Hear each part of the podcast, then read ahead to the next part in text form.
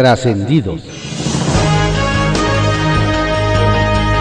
Continuamos con la audiosíntesis informativa de Adriano Ojeda Román, correspondiente a hoy, lunes 8 de marzo de 2021. Vamos con algunos trascendidos que se publican en periódicos de circulación nacional. Templo Mayor, por Fray Bartolomé, que se publica en el periódico Reforma.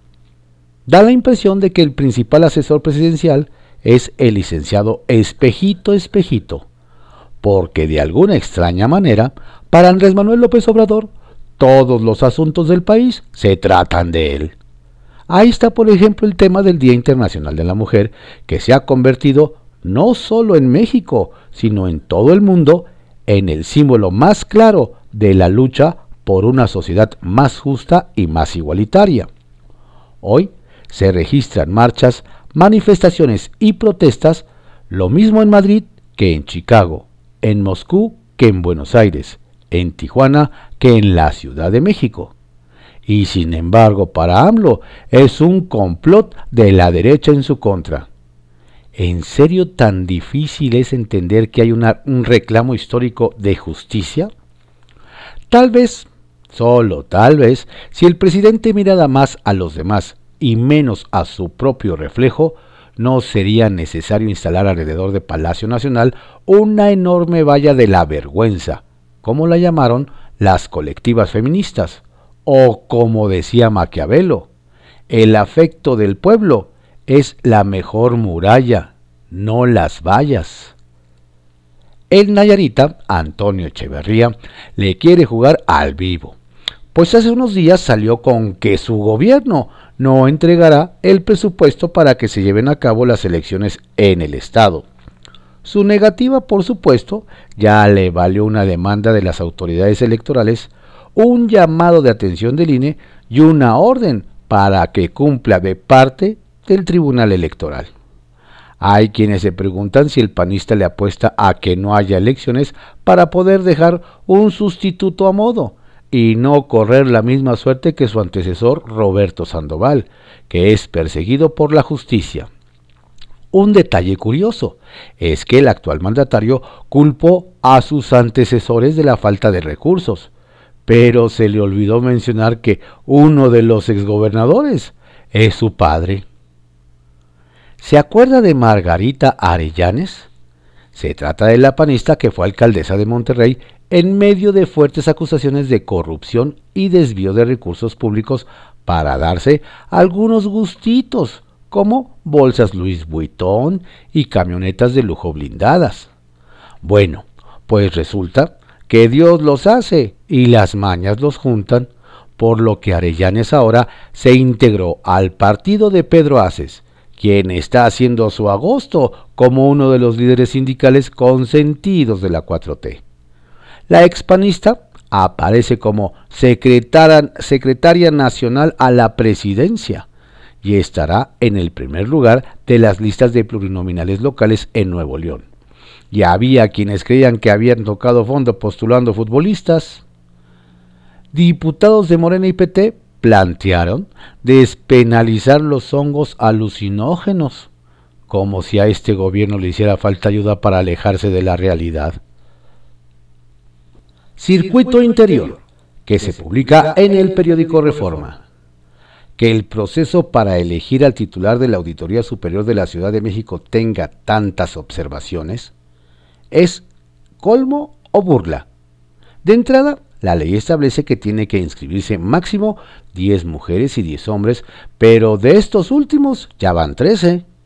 Y dicen que hay que poner mucha atención a los últimos tres que se apuntaron, pues entre ellos estaría el favorito del antiguo Palacio del Ayuntamiento. De ahí que hayan aplicado la máxima de que todo cabe en una lista sabiéndola mañar. Digo, acomodar. A ver si no el muro de palacio acaba siendo de los lamentos. Cuentan que al gobierno capitalino ya le pasaron el chisme de que habrá solicitudes formales para que las vallas alrededor de la sede de la presidencia se dejen como antimonumenta contra los feminicidios y como se utilizarán los canales formales, habrá que enseñar la forma de decir que no, porque se enoja ya saben quién, pero sin que suene así.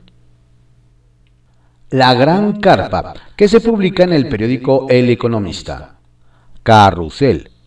El exgobernador de Tabasco, Andrés Rafael Granier Melo, anunció que se registró como precandidato del Partido del Revolucionario Institucional a la alcaldía del municipio de Centro.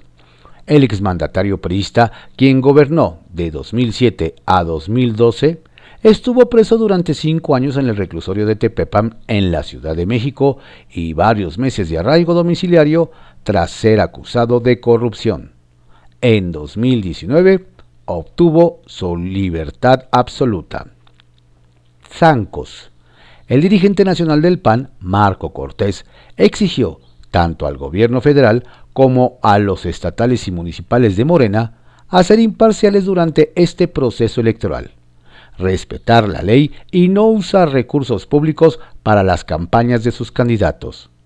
Es la oportunidad que tienen para demostrar decencia y congruencia, declaró el panista. Asimismo, pidió al gobierno federal agilizar descentralizar y despolitizar el proceso de vacunación. León. En la Cámara de Diputados se manifestaron para conmemorar el Día Internacional de la Mujer. El coordinador parlamentario de Morena, Ignacio Mier, aseguró que las y los legisladores de su partido han sido un pilar para plasmar en las leyes y, y decretos los derechos fundamentales que permiten tener un país más justo, principalmente para las mujeres.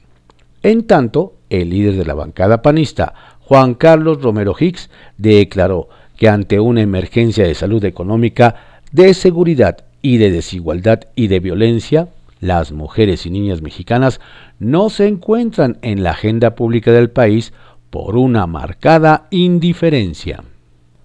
Trascendió que se publica en el periódico Milenio. Trascendió que las comisiones de justicia y de salud de la Cámara de Diputados están citadas a discutir y votar a las 6 de la tarde de hoy el dictamen de la Ley Federal para la Regulación del Cannabis, con las múltiples correcciones hechas por la Secretaría de Gobernación encabezadas por Olga Sánchez Cordero al proyecto aprobado en el Senado.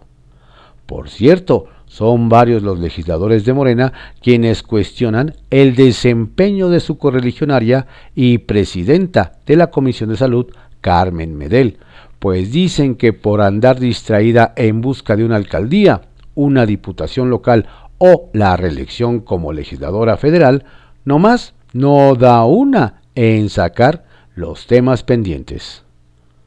Trascendió que la víspera de, de las jornadas por el Día de la Mujer, el presidente de Morena, Mario Delgado, se lanzó a San Luis Potosí para contribuir a la campaña de su candidata a la gobernatura, Mónica Rangel, por el municipio Graciano Sánchez, donde recordaron la importancia de ganar la confianza de la ciudadanía de cara a la gente, frente a una competencia que se prevé cerrada y donde ese partido apostó por una representación femenil. Trascendió que el Poder Legislativo del Estado de México aprovechó el 8M 2021 para poner al aire una campaña que reconoce el papel de las mujeres y sus demandas de una vida libre de violencia, con igualdad de oportunidades, rescatando consignas propias de las marchas feministas y rostros de algunas luchadoras sociales. Pepe Grillo que se publica en el periódico La Crónica. Las batallas de la percepción.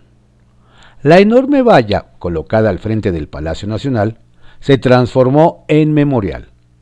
Los colectivos feministas le pusieron un título, Víctimas de Feminicidio, y comenzaron a escribir nombres de las víctimas fatales del machismo.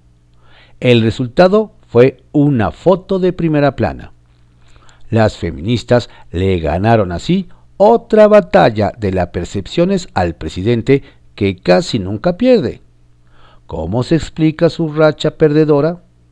Porque juega en un terreno que desconoce.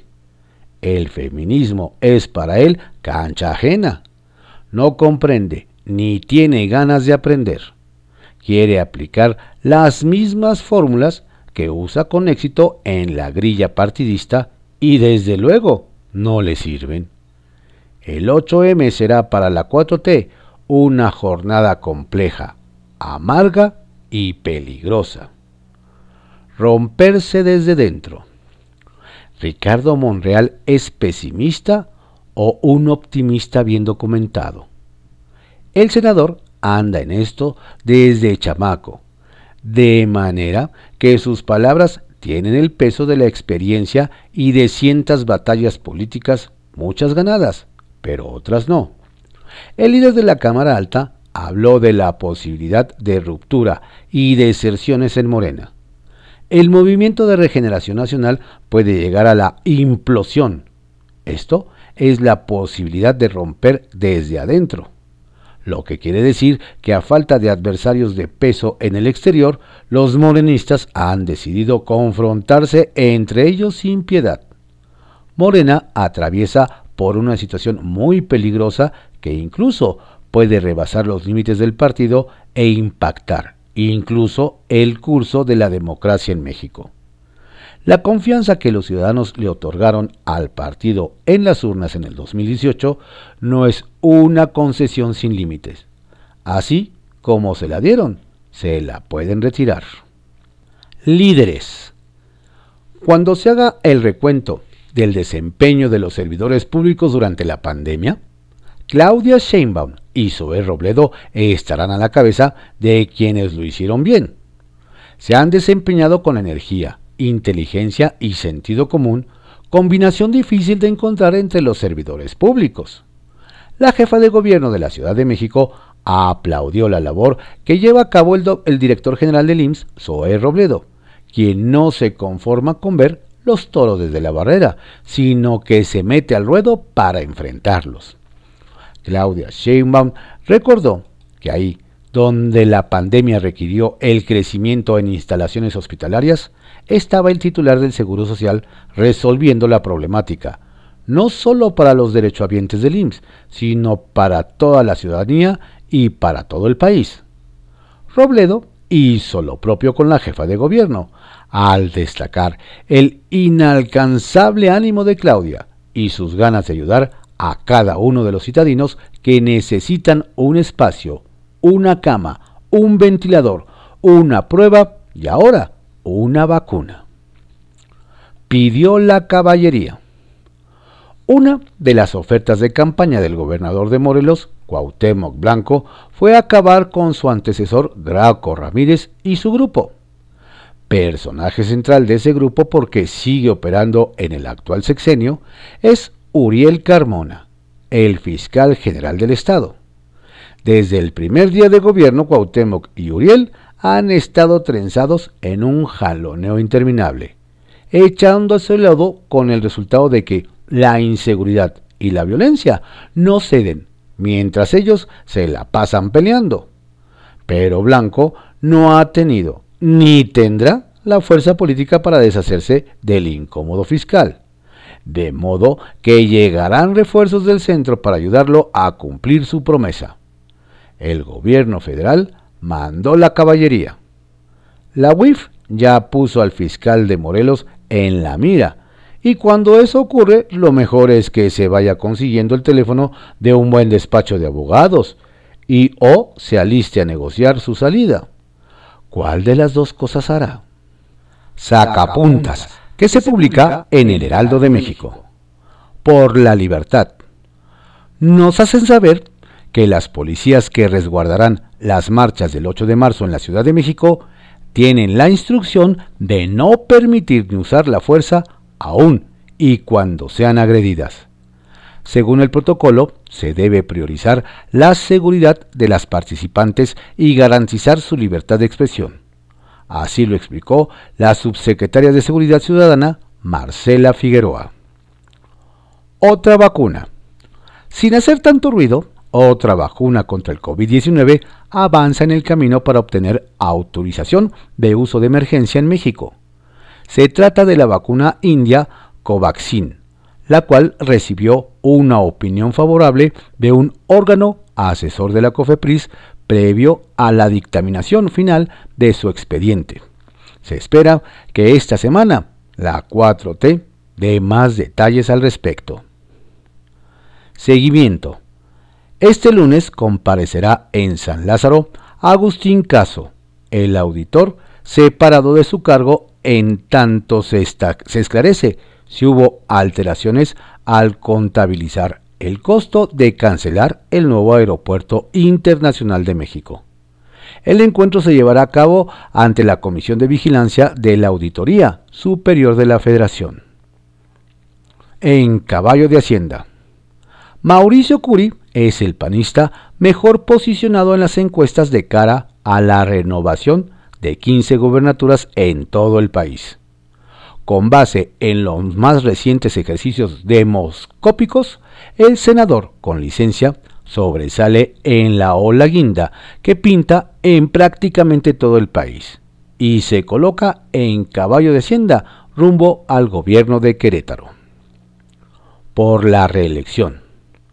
Adelantó el delegado de Morena, Óscar Cantón, que las ganadoras de las encuestas en Benito Juárez, Cancún y Solidaridad Playa del Carmen fueron Mara Lezama y Laura Bernstein, por lo que tienen luz verde para contender por sus alcaldías en Quintana Roo. Hay descontento de otras participantes como la senadora Maribel Villegas, que buscaba Cancún. Bajo reserva, que se publica en el periódico El Universal. Reaparece la secretaria influyente de la 4T. La zona arqueológica de Palenque, Chiapas, fue el marco para la reaparición en público de la exsecretaria de Medio Ambiente y Recursos Naturales, Josefa González Blanco, quien, como recordará, salió del gabinete luego que impidió el despegue de un avión utilizando el nombre del presidente. Nos detallan que un par de horas antes de que llegara el presidente Andrés Manuel López Obrador a inaugurar el pabellón La Reina Roja en Palenque, la exfuncionaria se presentó para saludar al Ejecutivo Federal y agradecerle personalmente su nominación como embajadora de México en el Reino Unido. Tanta fue la alegría de su compañera Alejandra Frausto, titular de Cultura, de verla, que incluso la mencionó en su discurso.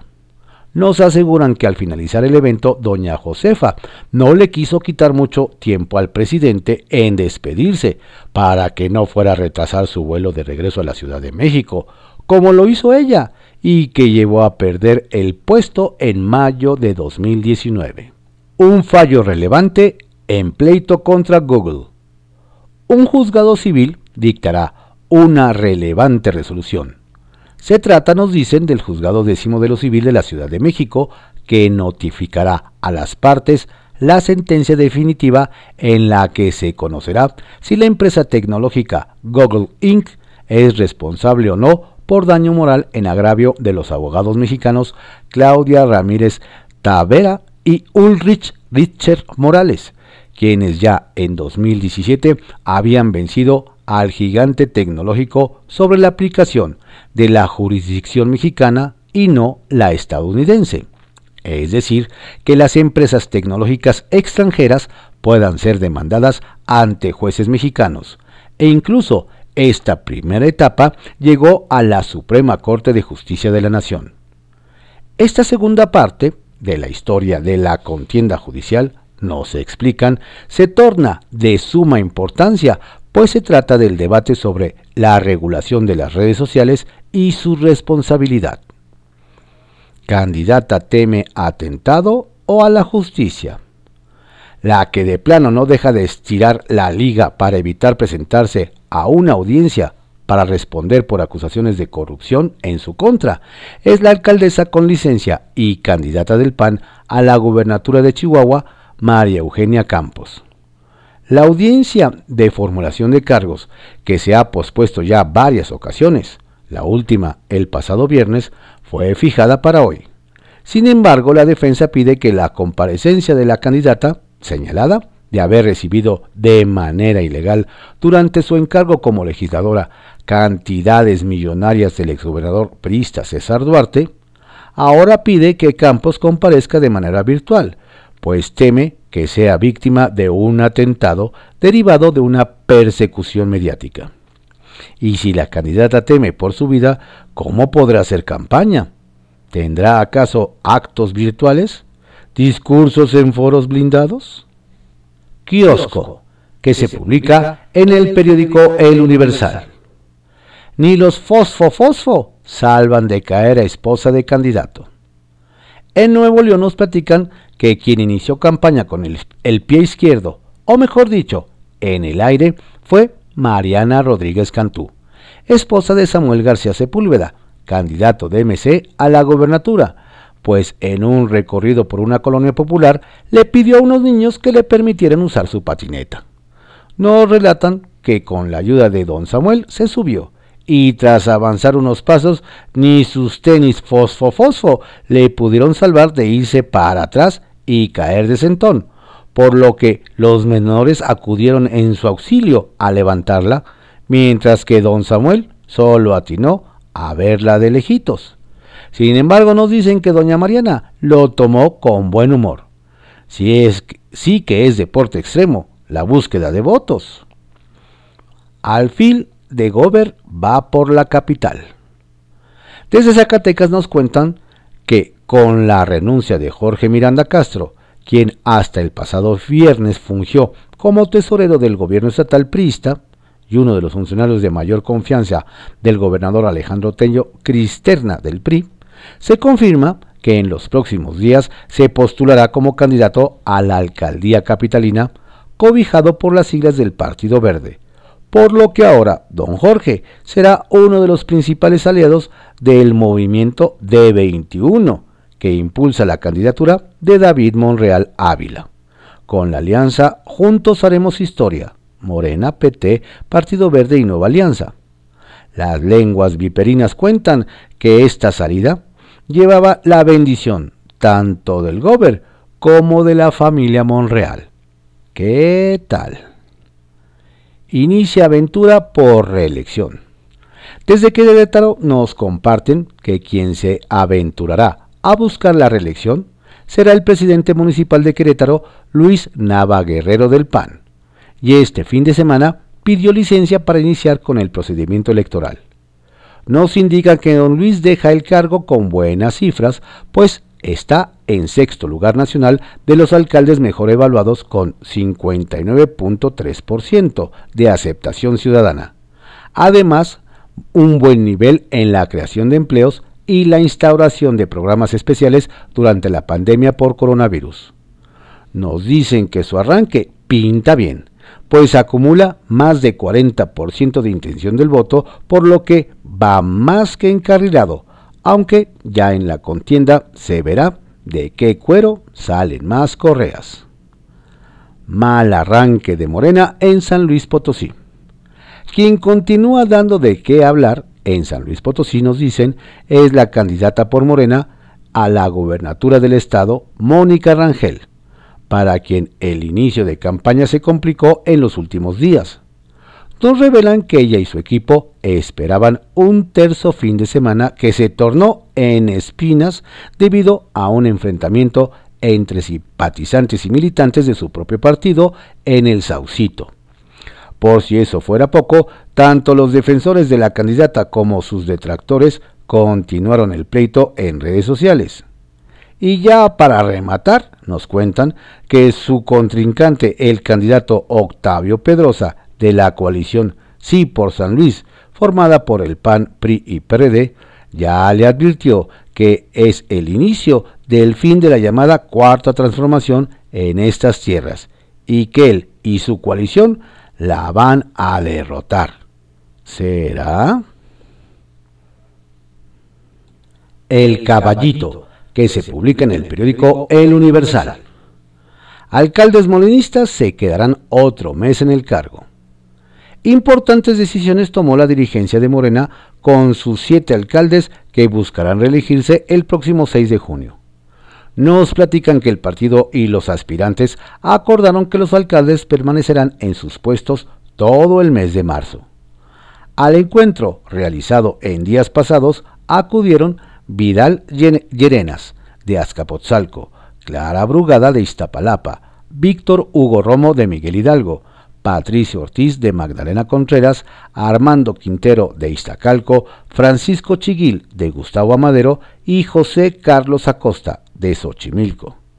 Todos convinieron cerrar filas y decidieron que presentarán su renuncia definitiva al cargo cuatro días después de iniciada la campaña que arranca oficialmente el próximo 4 de abril.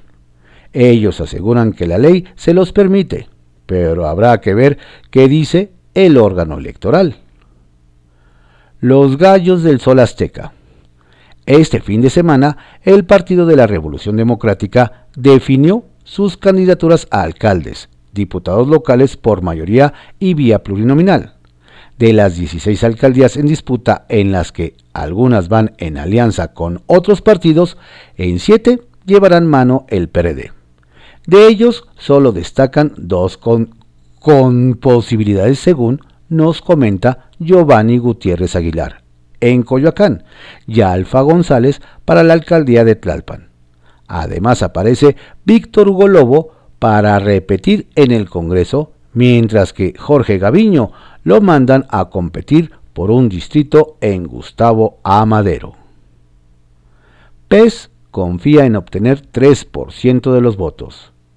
El presidente del partido Encuentro Social, PES, en la Ciudad de México, Fernando Aboy Tizaro, presentará esta semana su candidatura a diputados locales y alcaldes aunque ya se filtró que uno de ellos es el experredista Carlos Reyes Gamis, exdiputado local y federal, quien competirá por la alcaldía Miguel Hidalgo.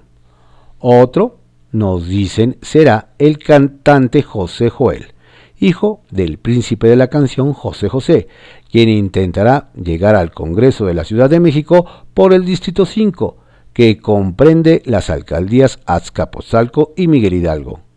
El reto del PES es superar 3% de los votos para conservar su registro, pero nos cuentan que van por al menos el doble del mínimo y alcanza entre 5 y 7 curules del Congreso.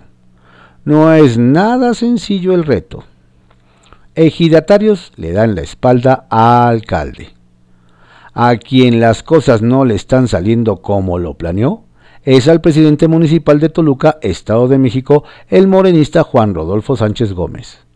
Nos platican que un grupo de 28 ejidatarios del municipio decidieron retirarle su apoyo para el próximo proceso electoral, pues se sienten engañados y acusan incumplimiento de promesas.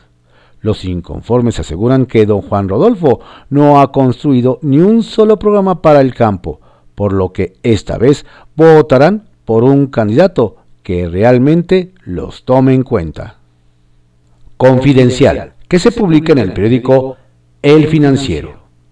Sin muros ni vallas, protestas en San Lázaro por el 8M. Listas se dijeron desde ayer diputadas de Morena, PAN, PRI, PRD y MC para unirse en una protesta conjunta a una sola voz. Desde el ya chole presidente hasta el presidente rompa el pacto, patriarcal para el que no entienda, y otras de Salgado renuncia, Morena respeta a las mujeres. Las pancartas están listas en San Lázaro, nos cuentan, sin rejas, sin vallas, sin muros antimítines, en el salón de sesiones sí habrá libre manifestación, adelantó una diputada morenista quien confesó que en su bancada hubo llamados a no faltarle el respeto al presidente a congraciarse con premios a las mujeres. En medio de uno de los más fuertes diferendos de la lucha feminista en México contra el gobierno en turno, la Cámara de Diputados, con mayoría de la 4T, buscará hoy congraciarse con las mujeres mexicanas. Primero, convocó a una inusual sesión solemne, en lunes, por el Día Internacional de la Mujer. Segundo, acordaron la develación en el muro de honor del Salón de Sesiones de los nombres de Hermilia Galindo Acosta y Elvira Carrillo Puerto, impulsoras del movimiento en pro de las mujeres para la obtención del derecho a votar y ser votadas. Y tercero, entregarán la medalla Sor Juana Inés de la Cruz a la investigadora Marcela Lagarde por su labor en la lucha social, cultural, política, científica y económica en favor de los derechos humanos de las mujeres. Duelo de ilustres tabasqueños. Los tabasqueños no dejan de sorprender al electorado. Primero, hace menos de un mes llamó la atención la postulación de quien fuera gobernador priista del estado, sumamente cuestionado, Manuel Andrade Díaz, por el PRD para la presidencia municipal de Centro, donde queda Villahermosa la capital. Y ahora resulta que otro exgobernador priista, de no menos dudosa reputación, también se apunta para competir por el mismo municipio, pero por su partido de siempre, el tricolor. Se trata de Andrés Granier Melo, sí, el mismo que estuvo preso por peculado. De modo que se enfrentarán en las urnas los dos exmandatarios. Ya nada más falta que se anota Roberto Madrazo. El muro de la polémica. Vaya que causó polémica la valla que convirtió a Palacio Nacional en una fortaleza con motivo de las marchas que hoy se esperan por el Día de la Mujer. En respuesta a feministas que juzgaron el muro como provocación para el movimiento, el presidente López Obrador respondió en sentido inverso. Es para que no haya provocaciones. La jefa de gobierno, Claudia Sheinbaum, dijo, son para proteger el patrimonio nacional. Mientras que el vocero presidencial Jesús Ramírez incendió el debate al calificarlo de muro de paz.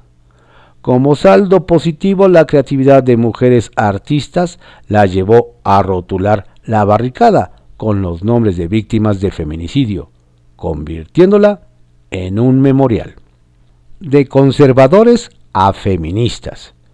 Quien definitivamente le dio la razón al presidente López Obrador fue el líder nacional de Frena, Gilberto Lozano, cuando el Ejecutivo dice los conservadores se disfrazan de feministas. Y es que resultó ciertamente contradictorio el mensaje dominical con motivo del 8 de marzo, cuando por una parte se dijo en solidaridad y les deseó éxito a las mujeres que levantaran la voz ante un gobierno federal misógino y machista. Pero por otro, omite mencionar que su agenda en contra del plan comunista ha impulsado una agenda antiaborto, anti-LGBT y antifeminista. El delfín de Evo en Campeche. Tras la visita del argentino Alberto Fernández, en la que anunció sus intenciones por crear un eje latinoamericano, el boliviano Luis Arce será el segundo mandatario en visitar México para ser invitado especial en la celebración por el Día de la Victoria de, de uno de los 15 eventos que realiza el presidente López Obrador para conmemorar el año de la independencia. El mexicano podrá hablar sobre las inversiones, conquistas y la dignidad del pueblo ante los españoles de aquel tiempo, como dijo en Campeche pero el candidato de Evo Morales y ahora presidente de Bolivia le servirá el foro para afianzar su discurso en contra de la OEA, a cuyas autoridades despreció y acusó de nefastas.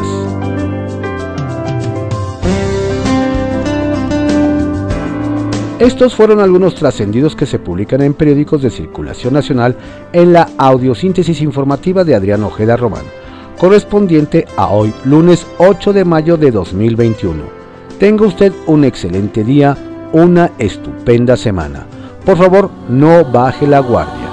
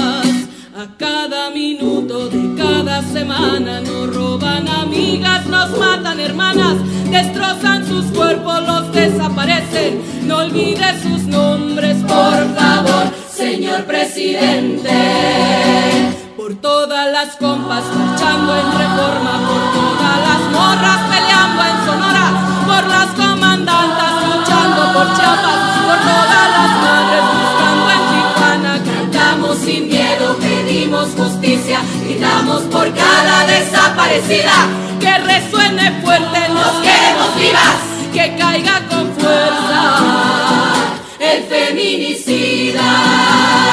Yo todo lo incendio, yo todo lo rompo. Si un día algún fulano te apaga los ojos, ya nada me calla, ya todo me sobra. Si tocan a una, respondemos todas. Soy Claudia, soy Esther y soy Teresa.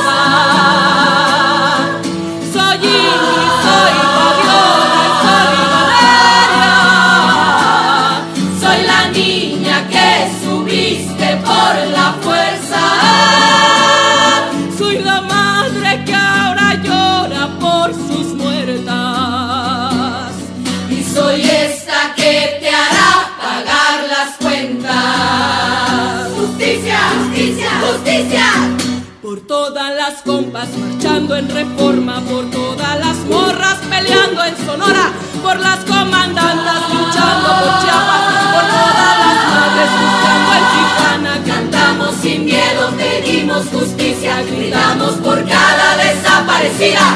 Que resuene fuerte, nos queremos vivas, que caiga con fuerza el feminicida que caiga con fuerza el feminicida.